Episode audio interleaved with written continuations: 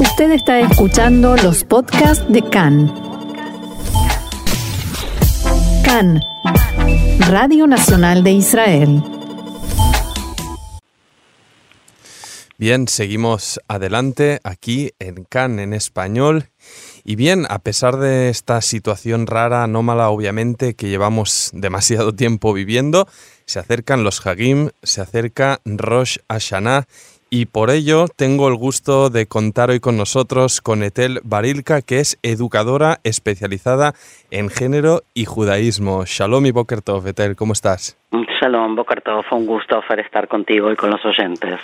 Bueno, el gusto es nuestro, Etel, y vaya, el tema que nos va, bueno, que va, del que va a ir nuestra charla es bien interesante, basado en un post que leí en una página de Instagram donde se preguntaba qué sucede cuando una mujer hace sonar el shofar.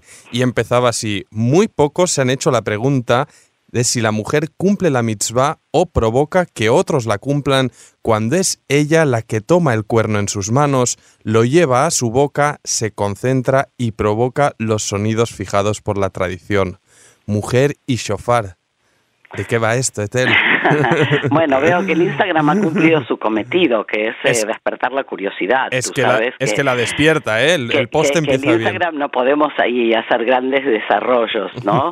este, en realidad ese es un post que, que deriva a un eh, artículo un poco más complejo que se encuentra en el, en el sitio de Mujer y Judaísmo, que es un artículo de Rachel Gaffney, donde hace un desarrollo acerca de esta pregunta. Tú sabes, y me imagino que parte de los oyentes también saben, que hay determinados eh, preceptos, determinadas mitzvot, de las cuales la mujer en principio está exenta eh, por ser mitzvot que dependen del tiempo, o sea, mitzvot que, que hay que realizarlas en un momento determinado, ¿sí? Entonces hay una serie de mitzvot que son muy poquitas, déjame decirte entre, entre paréntesis, ¿no? No, no llegan a, una docena, pero la gente se imagina que son un montón, ¿ok? y, y entonces hay una pregunta muy interesante, porque de hecho la realidad nos marca que las mujeres masivamente van a las sinagogas a escuchar el shofar, o sea, que, que parecería una cosa media contradictoria. O sea, si no hay obligación, ¿cómo es que las mujeres a lo largo de los siglos han tenido tanto cuidado de, de mantener y de cumplir con esta tradición? Por lo cual eh, aparece la pregunta de, bueno, ¿esto es obligatorio o no es obligatorio? ¿no? Esa sería una parte de la pregunta.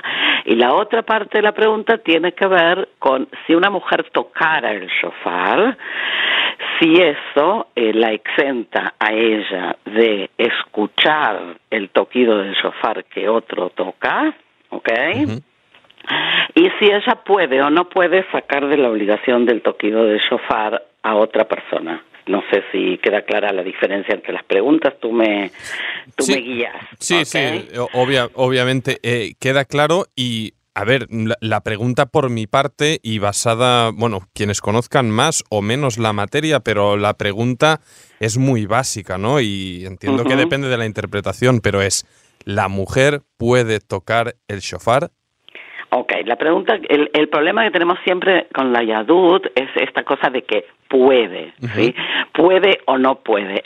Primero tenemos que entender si la mitzvah es tocar o oír, ¿ok? Ya de esto hay una gran discusión en el Talmud, si las personas, no importa si somos hombres o mujeres, estamos obligadas a tocar por nosotros mismos el shofar o a oírlo. Y queda claro en el siglo XXI, por lo menos, que la usanza es que vamos a oírlo y que no todas las personas saben, o sea, tampoco no los hombres, no todos saben tocar el shofar, sino que que digamos que cumplen con la mitzvah en el momento de oírlo, ¿ok?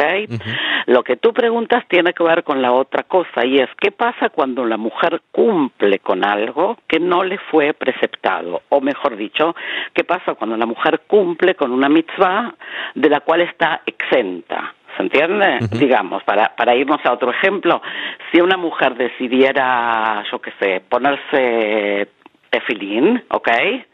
Como hubo a lo largo de la historia mujer, y hay mujeres que usan tefilim, la pregunta es si puede o no puede. Y ahí decimos, puede ¿Por qué? Porque no lo tiene prohibido. Lo mismo que con el shofar. Una cosa es estar exento de algo y otra cosa es tenerlo prohibido. ¿Ok? Ok. Es como, mm, vaya, de, también del texto que mencionábamos al inicio de nuestra charla, ah, hacía referencia a la Mishnah de Rosh Hashanah, capítulo 4, en que dice que de allí que en el Talmud eh, babilónico, refiriéndose a esta parte, se Ujú. que las mujeres no deben ocuparse del shofar. Es decir, no se, no se prohíbe, se deduce que no deben ocuparse. Ok, no se prohíbe, pero quiere decir que si alguna mujer quisiera, ok, no hay impedimento para que lo haga. Ujú. Ok, ahora por otro lado tú mencionas el Talmud de Babilonia, pero en, el, en la Mishnah de Eretz Israel, o sea, en lo que sería el antecesor del Talmud jerosolimitano, digamos, eh, allí sí se menciona en la Tosefta que las mujeres tocaban el shofar. ¿Ok? Porque también tenemos que entender, eh, hay un pasaje que, que, que menciona que las mujeres, eh, que se podía enseñar a las mujeres a tocar el shofar en Shabbat, cosa que nos parece re extraña hoy porque todos sabemos que el shofar no se toca en Shabbat. Sin embargo, en Jerusalén, cuando había templo, ¿sí? y en los lugares donde había una, un, un eh, tribunal rabínico especial, se podía tocar el shofar en Shabbat y las mujeres podían aprender a tocar el shofar. Y obviamente si aprendían era porque podían tocar. ¿Sí? Ahora, creo que para nuestro siglo lo importante es entender dos cosas. Uno, que si hay una mujer que, que desea tocar el shofar, no tiene impedimento en hacerlo. Por supuesto, tiene que aprender a hacerlo. No, tampoco es eh, una cosa tan difícil, pero hay que aprender, ¿ok? Y lo segundo, creo que es más importante, y es que las mujeres eh, a lo largo de los siglos, como les decía al principio, adoptaron esta usanza eh, como propia de tal manera que hoy lo que lo que nos lo que era una tradición se ha convertido prácticamente en norma, ¿sí? Incluso Obadia Yosef dice que si una mujer acostumbra a ir a escuchar el shofar y decide dejar de ir a escuchar el shofar, debería de hacer una anulación de votos. ¿Por qué? Porque su presencia de manera constante en el acto de escuchar el shofar lo convirtió en una obligación que ella se autoimpuso y si quiere liberarse de esa obligación debería de liberarse de ese voto a través de la Atarat Nedarim.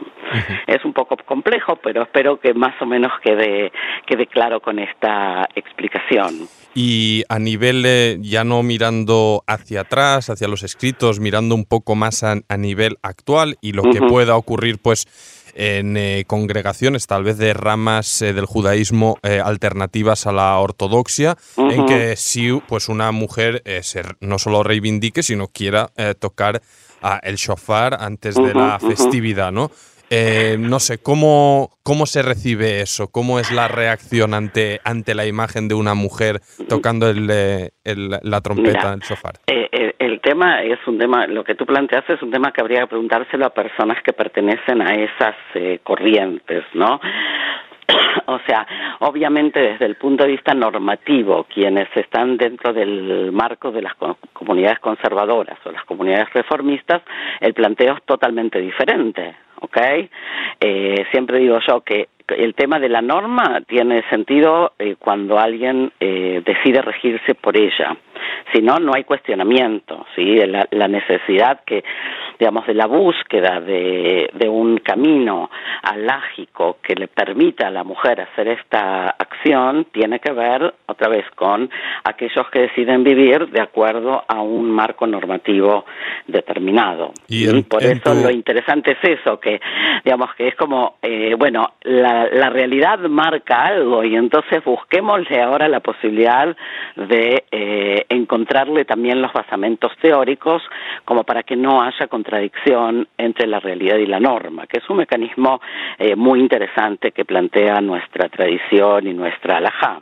En tu caso personal, por tanto, ¿cómo lo verías?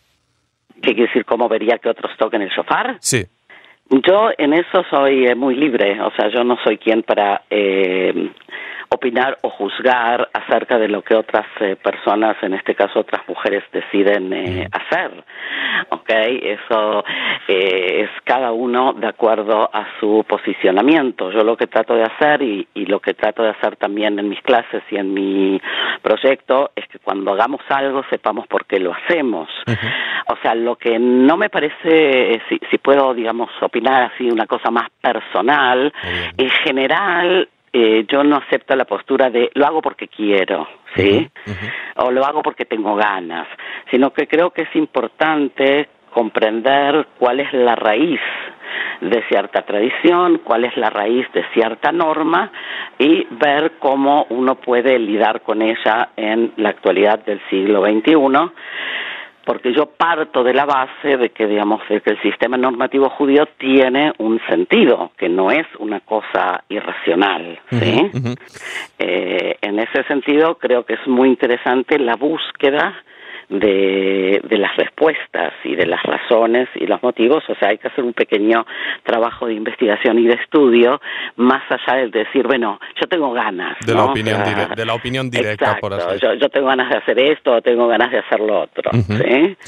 Eh, y me gustaría, Etel, antes de que se nos acabe el, tiempo, los escasos minutos que me quedan, también mencionar pues que eres impulsora del proyecto, mm, nunca mejor dicho, llamado Mujer y Judaísmo, una mirada judía ortodoxa y feminista, aprovecho pues eh, para mencionarlo y que nos des algún eh, nada, una, un tip breve de qué se trata para pues eh, los oyentes o las oyentes que puedan estar mm, interesados. Bueno, te, cuento, como tú mismo lo dijiste, Mujer y Judaísmo en principio es un sitio que web que lo pueden encontrar con ese nombre, mujerijudaísmo.com, que es una plataforma que promueve el diálogo eh, judío de mujeres, o sea, no el diálogo de mujeres judías, sino que las mujeres también podemos eh, dialogar, pensar y crear en el ámbito del judaísmo. ¿Sí?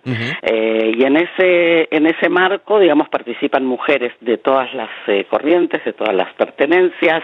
Eh, lo importante es que podamos dialogar a partir del conocimiento, ¿no? eh, y estamos, eh, lamentablemente, en este momento de pandemia, eh, estamos eh, haciendo mucha actividad, como que sentimos que hay mucha necesidad eh, de cursos, de clases, de, de videos, etcétera, donde lo que sí es importante es que somos las mujeres las que impartimos y las que dialogamos y las que enseñamos, ¿no? O sea, un poco es esto de que las mujeres tienen que dejar de, yo digo que las mujeres tienen que dejar de tocar de oído y tienen que aprender a leer las partituras.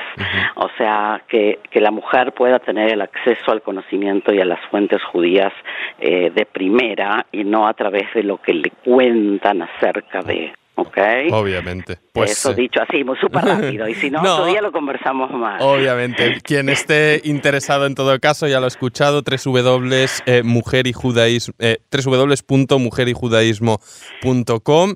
Y Etel Barica, educadora especializada en género y judaísmo, muchas gracias eh, por tus comentarios y será hasta la próxima. Hasta la próxima, Ofer, y muchísimas gracias a ustedes. Y Shanato va. Shanatova, en todo caso. Muchas gracias. Y nosotros seguimos adelante aquí en CAN en español.